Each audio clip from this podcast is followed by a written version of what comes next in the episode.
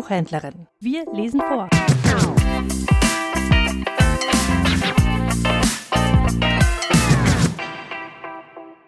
Die Nixe im Teich. Ein Märchen der Gebrüder Grimm.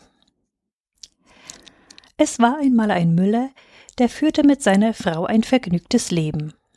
Sie hatten Geld und Gut, und ihr Wohlstand nahm von Jahr zu Jahr noch zu. Aber Unglück kommt über Nacht, wie ihr Reichtum gewachsen war, so schwand er von Jahr zu Jahr wieder hin, und zuletzt konnte der Müller kaum noch die Mühle, in der er saß, sein Eigentum nennen.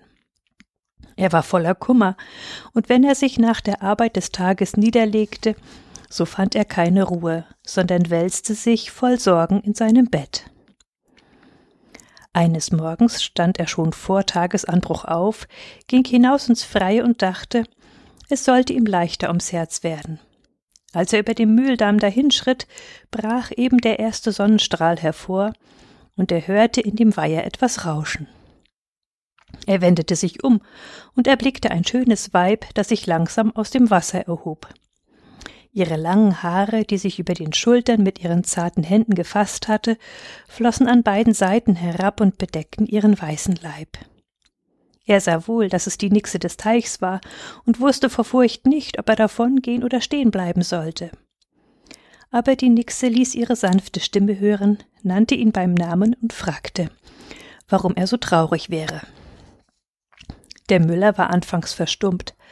Als er sie aber so freundlich sprechen hörte, fasste er sich ein Herz und erzählte ihr, dass er sonst in Glück und Reichtum gelebt hätte, aber jetzt so arm wäre, dass er sich nicht zu raten wüsste. Sei ruhig, antwortete die Nixe. Ich will dich reicher und glücklicher machen, als du je gewesen bist. Nur musst du mir versprechen, dass du mir geben willst, was eben in deinem Hause jung geworden ist. Was kann das anderes sein, dachte der Müller, als ein junger Hund oder ein junges Kätzchen? Und er sagte ihr zu, was sie verlangte. Die Nixe stieg wieder in das Wasser hinab und er eilte getröstet und guten Muts nach seiner Mühle. Noch hatte er sie nicht erreicht, da trat die Magd aus der Haustür und rief ihm zu, er solle sich freuen. Seine Frau hätte ihm einen kleinen Knaben geboren. Der Müller stand wie vom Blitz gerührt. Er sah wohl, dass die tückische Nixe das gewusst und ihn betrogen hatte. Mit gesenktem Haupt trat er zu dem Bett seiner Frau, und als sie ihn fragte, Warum freust du dich nicht über den schönen Knaben? So erzählte er ihr, was ihm begegnet war und was für ein Versprechen er der Nixe gegeben hatte. Was hilft mit Glück und Reichtum, fügte er hinzu, wenn ich mein Kind verlieren soll? Aber was kann ich tun? Auch die Verwandten, die herbeigekommen waren, Glück zu wünschen, wussten keinen Rat. Indessen kehrte das Glück in das Haus des Müllers wieder ein. Was er unternahm, gelang. Es war, als ob Kisten und Kasten von selbst sich füllten und das Geld im Schrank über Nacht sich mehrte. Es dauerte nicht lange, so war sein Reichtum größer als je zuvor. Aber er konnte sich nicht ungestört darüber freuen. Die Zusage, die er der Nixe getan hatte, quälte sein Herz. So oft er an dem Teich vorbeikam, fürchtete er, sie möchte auftauchen und ihn an seine Schuld mahnen. Den Knaben selbst ließ er nicht in die Nähe des Wassers. Hüte dich, sagte er zu ihm. Wenn du das Wasser berührst, so kommt eine Hand heraus, hascht dich und zieht dich hinab. Doch als Jahr und Jahr verging und die Nixe sich nicht wieder zeigte, so fing der Müller an, sich zu beruhigen.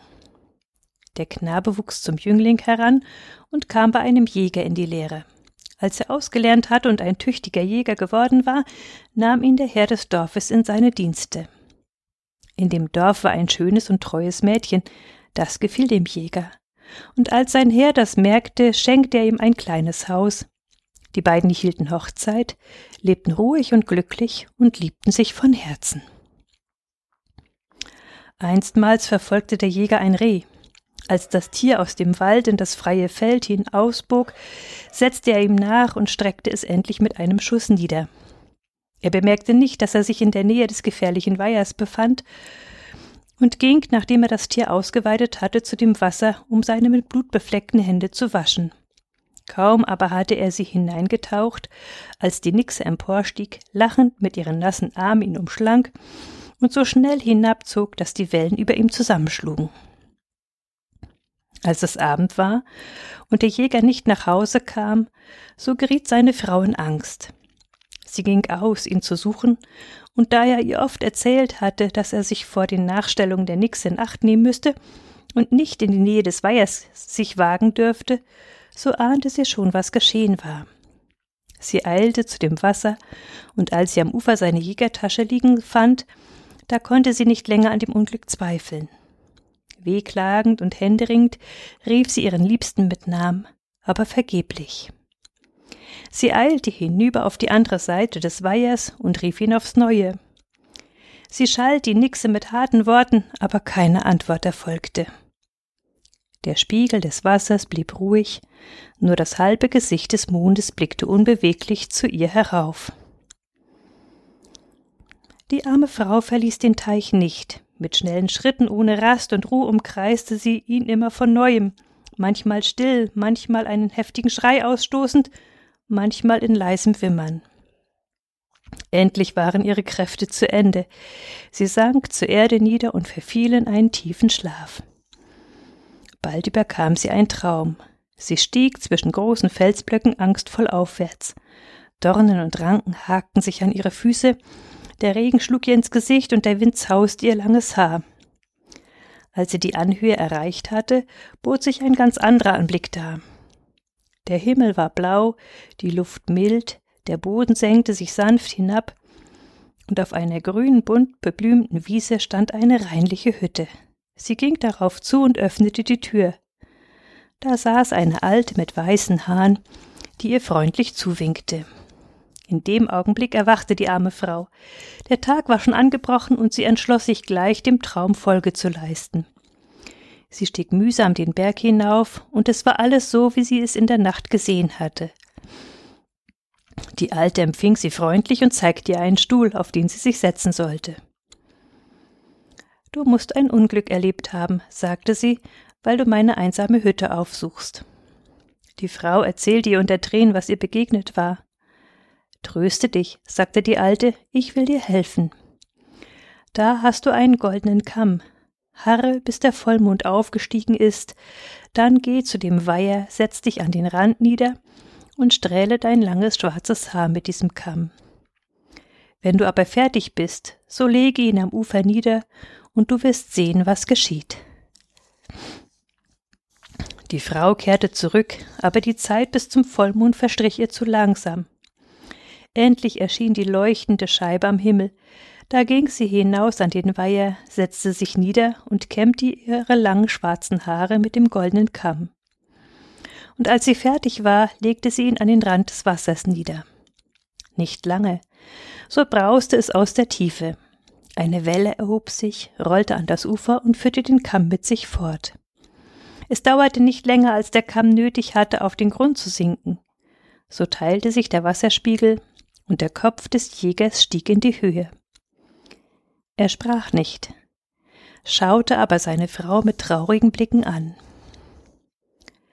In demselben Augenblick kam eine zweite Welle herangerauscht und bedeckte das Haupt des Mannes. Alles war verschwunden. Der Weiher lag so ruhig wie zuvor, und nur das Gesicht des Vollmondes glänzte darauf. Trostlos kehrte die Frau zurück, doch der Traum zeigte ihr die Hütte der Alten. Abermals machte sie sich am nächsten Morgen auf den Weg und klagte der weisen Frau ihr Leid. Die Alte gab ihr eine goldene Flöte und sprach Harre, bis der Vollmond wiederkommt. Dann nimm diese Flöte, setz dich an das Ufer, blas ein schönes Lied darauf, und wenn du damit fertig bist, so lege sie auf den Sand. Du wirst sehen, was geschieht. Die Frau tat, wie die Alte gesagt hatte. Kaum lag die Flöte auf dem Sand, so brauste es aus der Tiefe. Eine Welle erhob sich, zog heran und führte die Flöte mit sich fort. Bald darauf teilte sich das Wasser, und nicht bloß der Kopf, auch der Mann bis zur Hälfte des Leibes stieg hervor. Er breitete voll Verlangen seine Arme nach ihr aus, aber eine zweite Welle rauschte heran, bedeckte ihn und zog ihn wieder hinab. Ach, was hilft es mir, sagte die Unglückliche, dass ich meinen Liebsten nur erblicke, um ihn wieder zu verlieren. Der Gram erfüllte aufs neue ihr Herz, aber der Traum führte sie zum dritten Mal in das Haus der Alten. Sie machte sich auf den Weg, und die weise Frau gab ihr ein goldenes Spinnrad, tröstete sie und sprach Es ist noch nicht alles vollbracht. Harre, bis der Vollmond kommt, dann nimm das Spinnrad, setze dich an das Ufer, spinn die Spule voll, und wenn du fertig bist, so stelle das Spinnrad nah an das Wasser, du wirst sehen, was geschieht. Die Frau befolgte alles genau. Sobald der Vollmond sich zeigte, trug sie das goldene Spinnrad an das Ufer und spann emsig, bis der Flachs zu Ende und die Spule mit dem Faden ganz angefüllt war. Kaum aber stand das Rad am Ufer, so brauste es noch heftiger als sonst in der Tiefe des Wassers. Eine mächtige Welle eilte herbei und trug das Rad mit sich fort. Alsbald stieg mit einem Wasserstrahl der Kopf und der ganze Leib des Mannes in die Höhe. Schnell sprang er ans Ufer, fasste seine Frau an der Hand und entfloh. Aber kaum hatten sie sich eine kleine Strecke entfernt, so erhob sich mit entsetzlichem Brausen der ganze Weiher und strömte mit reißender Gewalt in das weite Feld hinein. Schon sahen die Fliehenden ihren Tod vor Augen. Da rief die Frau in ihrer Angst die Hilfe der Alten an, und in dem Augenblick waren sie verwandelt. Sie in eine Kröte, er in einen Frosch. Die Flut, die sie erreicht hatte, konnte sie nicht töten, aber sie riss sie beide voneinander und führte sie weit weg. Als das Wasser sich verlaufen hatte und beide wieder den trockenen Boden berührten, so kam ihre menschliche Gestalt zurück. Aber keiner wusste, wo der andere geblieben war. Sie befanden sich unter fremden Menschen, die ihre Heimat nicht kannten. Hohe Berge und tiefe Täler lagen zwischen ihnen. Um sich das Leben zu erhalten, mussten beide die Schafe hüten. Sie trieben lange Jahre ihre Herden durchs Feld und Wald und waren voller Trauer und Sehnsucht. Als wieder einmal der Frühling aus der Erde hervorgebrochen war, zogen beide an einem Tag mit ihren Herden aus, und der Zufall wollte, dass sie einander entgegenzogen. Er erblickte an einem fernen Bergesabhang eine Herde und trieb seine Schafe nach der Gegend hin. Sie kamen in einem Tal zusammen, aber sie erkannten sich nicht. Doch freuten sie sich, dass sie nicht mehr so einsam waren. Von nun an trieben sie jeden Tag ihre Herden nebeneinander. Sie sprachen nicht viel, aber sie fühlten sich getröstet. Eines Abends, als der Vollmond am Himmel schien und die Schafe schon ruhten, holte der Schäfer die Flöte aus seiner Tasche und blies ein schönes, aber trauriges Lied. Als er fertig war, bemerkte er, dass die Schäferin bitterlich weinte. Warum weinst du? fragte er. Ach, antwortete sie, so schien auch der Vollmond, als ich zum letzten Mal dieses Lied auf der Flöte blies und das Haupt meines Liebsten aus dem Wasser hervorkam. Er sah sie an, und es war ihm, als fiele eine Decke von den Augen, er erkannte seine liebste Frau. Und als sie ihn anschaute und der Mond auf sein Gesicht schien, erkannte sie ihn auch. Sie umarmten und küssten sich, und ob sie glückselig waren, braucht keiner zu fragen.